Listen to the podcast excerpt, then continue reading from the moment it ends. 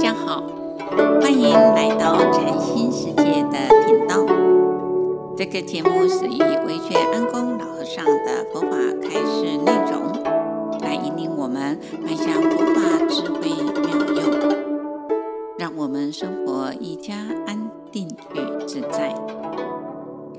因缘果报与命运关系之界说第八。世间没有一件事情是侥幸得来的，完全要靠自己的努力。佛法讲因果是非常有意义的。以前有一位博士到寺里面去找师父，他说：“师父啊，佛法实在很好，但是啊，希望师父以后弘扬佛法。”的时候，不要谈因果的事情，讲因果的道理好像很俗气。这就是不明白佛法的道理。我们这个世界，因果就是一种定律，一种法则。因果也不是形而上的学问。譬如早晨到公园运动，虽然彼此都不认识。但是您看到人，就向他微笑，对方马上就会跟你点点头。你微笑是因，他向你点头是果，这即是因果的道理。现在努力是善因，将来的成果一定是善报。所以任何的事情都离不开因果之法则，修行也是如此。修行现在精进用功就是因，不但白天要精进，上半夜、中半夜、后半夜亦要不断的精进用功，则道业一定会有成就。就如古德说：“不经一番寒彻骨，怎得米花梅花扑鼻香？”这就是因缘果报的道理。不但佛法讲因果之理，儒家也说：“吃得苦中苦，方为人上人。”孟子说：“天降大任于斯人也，必先苦其心志，劳其筋骨，饿其体肤，空乏其身，行拂乱其所为，所以动心忍性，增益其所不能也。”就是借外面的境界来磨练自己，先从因上着手，有因一定有果报。世间没有一件事情是侥幸得来的，完全是要靠自己的努力。佛法讲因缘果报是非常有意义的。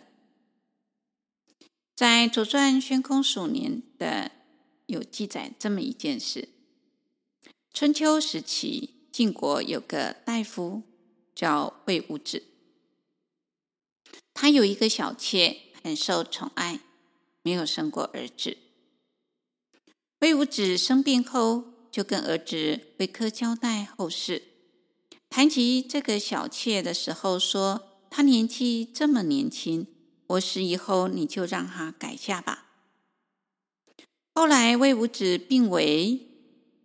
这时候神志不清，非常眷恋这个小妾，又嘱咐魏科说：“我死以后一定要把她殉葬，让她在地下服侍我。”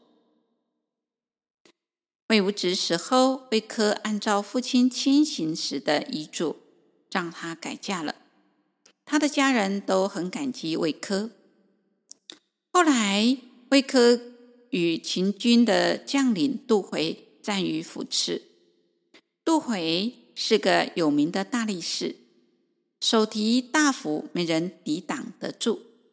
正在双方战得非常激烈的时候，魏科看到一位老人结草绊倒了杜回，晋兵乘机上前生擒了杜回。当夜，魏科梦见了老人，来对他说。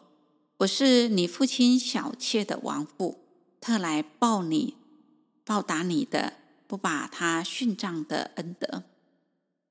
所以从这里我们就可以知道，我们必须要心怀悲心跟悲愿，对人一定要懂得用善良来对待。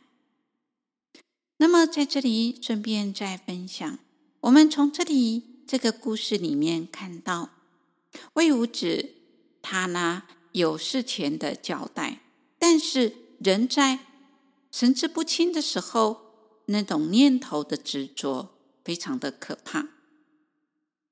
所以，当各位您现在还清醒着，您现在还健康的时候，那么你一定要懂得为你往后来安排，因为我们出生的时候就注定走向结束的那一天。